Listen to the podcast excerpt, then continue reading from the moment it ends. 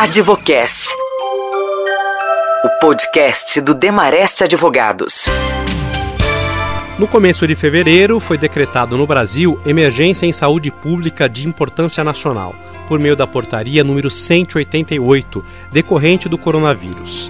As medidas específicas de enfrentamento e controle do Covid-19 foram estabelecidas pela Lei nº 13.979, publicada em 7 de fevereiro, e regulamentadas pela Portaria número 356, publicada em 12 de março. Em mais uma edição especial do Advocast, o podcast do Demarest, vamos entender como o governo pode proceder com a contratação de serviços e aquisição de bens de interesse à saúde em tempo suficiente para aplicar no combate ao coronavírus.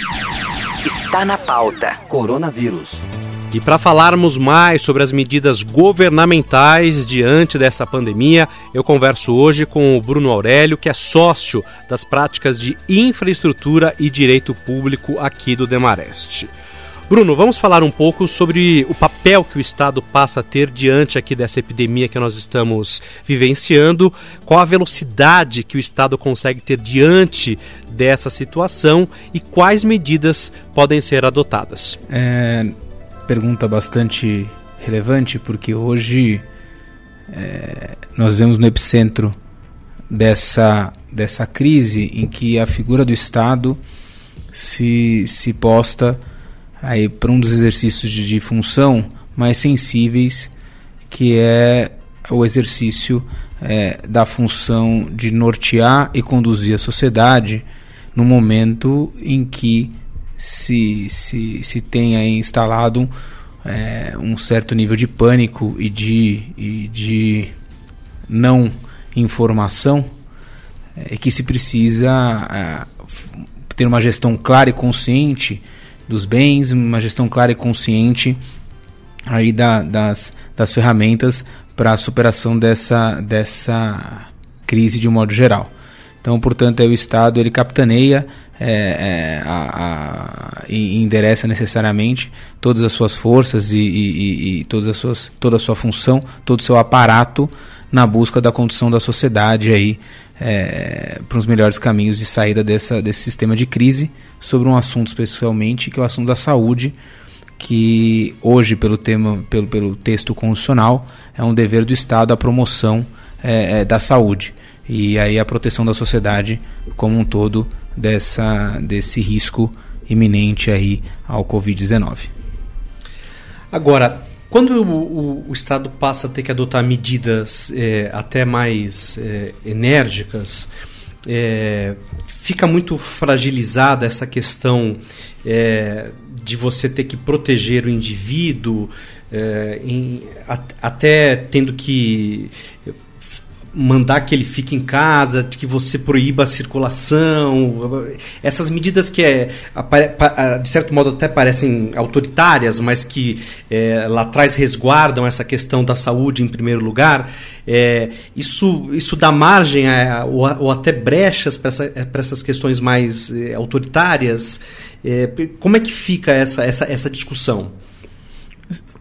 Esse é um, um, tema bastante sensível, até porque nós vemos um período sensível quanto esses temas de autoritário, é, exatamente. De, de autoritária e autoridade.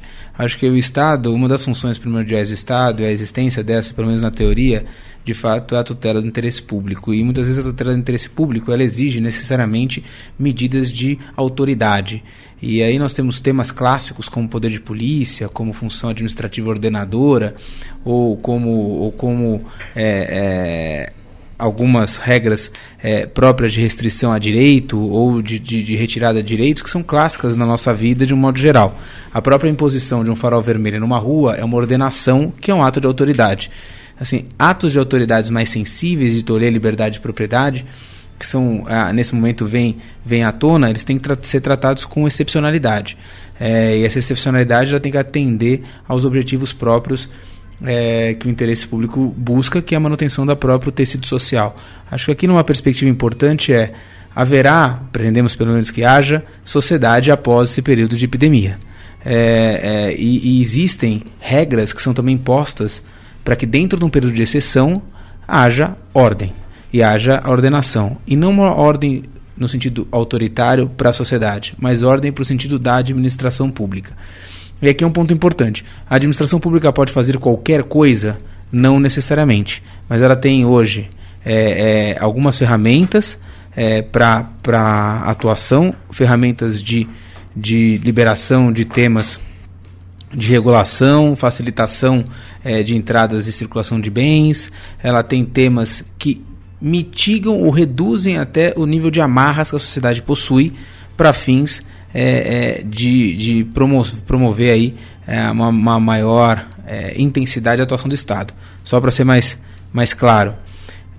Nós temos hoje uma série de regras e imposições para fins de entrada de equipamentos, de bens necessariamente de saúde, de medicamentos, uma série de regras de regulação próprias para importação de produtos, etc. No momento como esse, há também que haver uma ponderação do Estado e reduzir os controles sobre alguns temas é, é, para fins de, de recebimento desses bens, de recebimento desses serviços, etc. Então aqui nós temos um outro lado da, da, da moeda que é a, a ampliação das fronteiras para determinados produtos, equipamentos, bens necessários aí à coletividade. Acho que esse é um exemplo, mas respondendo diretamente a sua pergunta é sim, o Estado tem ferramentas é, e tem que haver ferramentas controláveis e ferramentas próprias dadas por poderes distintos. E aqui a gente pode entrar num tema seguinte, que eu acredito que possa ser sua pergunta, que é quais é, o poder executivo ele pode agir, ele tem aí a, o bastão é, da ação, mas também municiado pelo poder legislativo, que aprova normas que ele possa fazê-lo, e também sabendo que ele será fiscalizado posteriormente, tanto pelo poder legislativo é, seja aí pelo Congresso Nacional diretamente, seja por um braço pelo Tribunal de Contas, ou os tribunais de contas de, de, da União, estados e alguns municípios, é, e vai ser também fiscalizado pelo membros do Ministério Público e aí na atuação própria do Judiciário. Então, é, é, esses atos eles têm que ser feitos e serão feitos na medida daquilo que é necessário é, e na medida do que a legislação autoriza a fazê-lo. Como é que o Brasil está enfrentando hoje é, essa epidemia da, do Covid-19? É, existe uma lei? É, o que, que, foi feito é, especificamente é, para permitir é, que medidas sejam adotadas?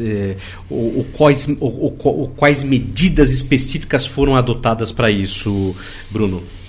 É, acho que a partir do momento em que, em que o mundo se organizou ou começou a se organizar para enfrentar esse problema, e aí destacando o, a Organização Mundial de Saúde, acho que o, o Brasil enveredou também para desenvolvimento de instrumentos que o tornasse minimamente apto a também a, a, a agir com velocidade e com tempo de resposta necessário para esse tipo de ameaça. E nessa perspectiva, houve aí a decretação é, é, o estabelecimento, melhor dizendo, é, de regras próprias numa situação de emergência em saúde pública de importância nacional. Que isso nada mais é do que do que é, seguindo aí as próprias normativas da Organização Mundial de Saúde, se estabelece uma situação crítica é, por meio de, de, de, um instrumento, de uma portaria do Ministério da Saúde, é, por meio do qual se estabelecem regras próprias na tentativa de enfrentamento é, quando se dá, quando está de frente aí a situações de emergência, perigo à saúde pública e, e temas é, de, de, muita importância. Isso é uma medida inicial é, que foi adotada, mas que posteriormente foi é, ampliada e ratificada por meio de uma lei, uma lei específica é, é, publicada em fevereiro, aí no começo é, de fevereiro de 2020, que é a Lei 13.979, que é uma legislação que veio tratar de temas muito importantes é, relacionados a essa circunstância própria de retirada ou de suavização ou de estabelecimento de condições para fins dessa relação público-privada. Então essa legislação ela traz aqui é, é, autorização para que o Poder Executivo e aí diferentes é, órgãos e, e, e, e, entidades do Poder Executivo, federal especialmente, mas também executivos estaduais e municipais, possam, é, com base nessa legislação, que é uma legislação de exceção, muito voltada ou especialmente voltada ao tema do enfrentamento do Covid-19, fique permitido autorizar e, e é, autorizar a, a, a, a, importação é, é, excepcional e uma importação temporária de bens de interesse à saúde, mesmo que não registrados na Anvisa, desde que ela tenha aí sido registrada por alguma, alguma autoridade sanitária estrangeira. É, isso envolve não necessariamente exclusivamente produtos, mas também é, é, medicamentos, é, eventualmente vacinas e, e, e, e outros produtos médicos e correlatos. Isso é um tema muito importante porque a Anvisa, é, particularmente, como órgão aí que, que tutela a proteção à saúde é, é, no Brasil, ele é um órgão bastante restritivo, é um órgão bastante atuante é, e que procedimentos de, potenciais para isso poderiam durar meses, meses e até anos. Então, isso é uma norma muito, muito relevante para fins de, de rapidamente tentar suprir é, necessidades que se postam. É, uma segunda previsão muito relevante também de respeito à possibilidade da requisição de bens e serviços de pessoas físicas e jurídicas, e aí, portanto, pode ir de médico, a requisição de serviço médico sem concurso público, que é a regra geral, e sem necessariamente um procedimento formal estabelecido, até requisição de leitos em hospitais, a requisição de, de eventuais leitos em, em, em, em, hotéis ou, ou coisa que o valha para fins de implantação é, de um sistema de saúde ou de um equipamento ou de um apoio à saúde que seja necessário aí numa situação é, emergencial. É, é, e essa requisição ela se dá, é, como regra, mediante justa é, indenização. Afinal, obviamente que não há nenhum enriquecimento sem causa por parte do Estado e não haver remuneração, eventualmente, dos custos dos serviços envolvidos nesses, nesses profissionais e companhias, mas também uma preocupação aí de ser feito isso com velocidade.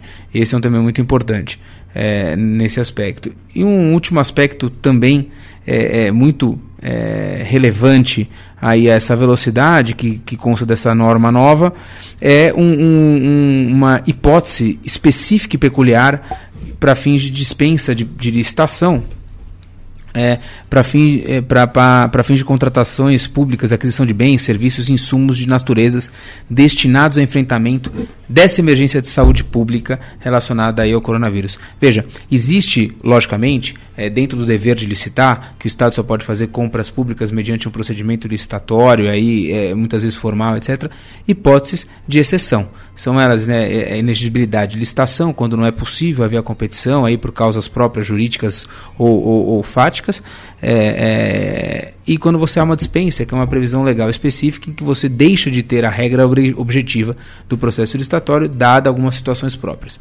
Logicamente que a gente poderia tratar ali a questão de calamidade pública, a questão ali é mais sensível, mas foi muito importante essa atuação é, do legislativo com essa previsão própria, porque isso gera segurança ao particular. Porque, de novo, após a superação dessa, dessa, desse período é, mais sensível de crise, continuaremos aí com uma sociedade organizada e com seus padrões legislativos e fiscalizatórios de um modo geral. E o Estado ele tem aí a proteção e tutela é, do, do, do, dos recursos públicos, a tutela do erário, é, e que não pode também ser utilizado de forma é, não adequada, de forma não isonômica, de forma não, de forma não aderente aí a, a, aos postulados da, do, do, do, princípio republicano. Então, essa previsão de dispensa é importante, mas é importante também se observar na medida de como ela é feita, assim como a questão da indenização. Então, portanto, é, a, acho que as companhias que estão nessas circunstâncias, as pessoas eventualmente que estão nessas circunstâncias, elas sim podem ter a segurança de fazer a oferta desses produtos, a segurança de fazer a, a venda e a cessão e, e, a, e, a, e a transferência desse, dessa, dessa força de trabalho ou, ou dessa, desses espaços, desses bens e etc. É, é, mas dentro desses limites, dentro dessa previsão legislativa. E aqui um último ponto nesse aspecto é Logicamente que é muito importante, a despeito da velocidade que se faz necessária, que haja uma formalização dessa circunstância. É, lógico que pode ser que em algumas situações muito peculiares e mais extremas, que espero que não cheguemos a isso, haja uma necessidade de uma requisição rápida, quase que oral, uma coisa muito pouco muito pouco ortodoxa na perspectiva de Estado, mas não me parece que necessariamente será esse, o, será esse o processo mais comum. Acho que sim, um processo construído minimamente, com algum nível de autorização e formalização e motivação, uma solicitação que seja feita aí com um instrumento, mesmo que simplificado, mas um instrumento contratual, e algo que circunscreva com clareza o que, qual é a relação jurídica que está sendo tratada entre as partes. E por quê? Porque isso é uma proteção de parte a parte, é uma proteção à autoridade que o faz e é uma proteção ao privado que recebe esse tipo de comando, esse tipo de oportunidade aí é, é, é de, de, de, relação de venda com o Estado. E, e, e isso também que seja feito dentro desse período na existência, na iminência dessa crise, nos períodos de crise. Porque essa legislação é muito clara que isso cessa quando cessar a condição própria aí é, da emergência. Quer dizer, essa, essa questão da licitação, você pode é, fazer a dispensa da licitação nesse período temporário de duração da crise. Exatamente. Enquanto existindo a crise, enquanto necessário essa circunstância, é, isso pode ser feito. E veja, não há porque a dispensa que haverá isenção de fiscalização posterior ou coisa que o valha.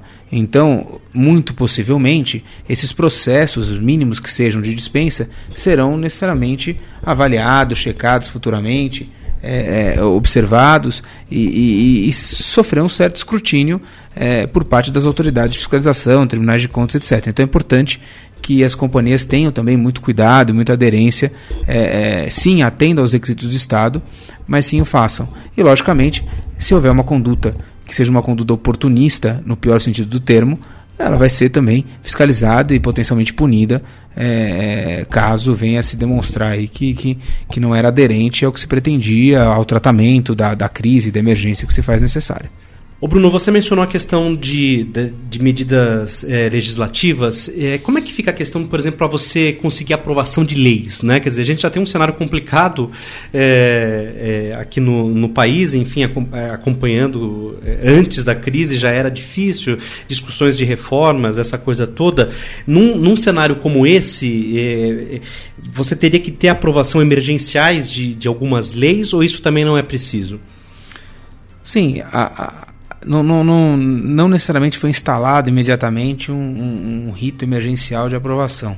Mas acho que assim, indicativos importantes são de, de aderência e, e, e, e coerência por parte das autoridades é, públicas na, na, na, solicitação, na requisição, na proposição de medidas que sejam voltadas ao atendimento dessa crise, e aí uma dedicação da, das autoridades legislativas para que o faça, e aí com instrumentos de rito mais simples, né?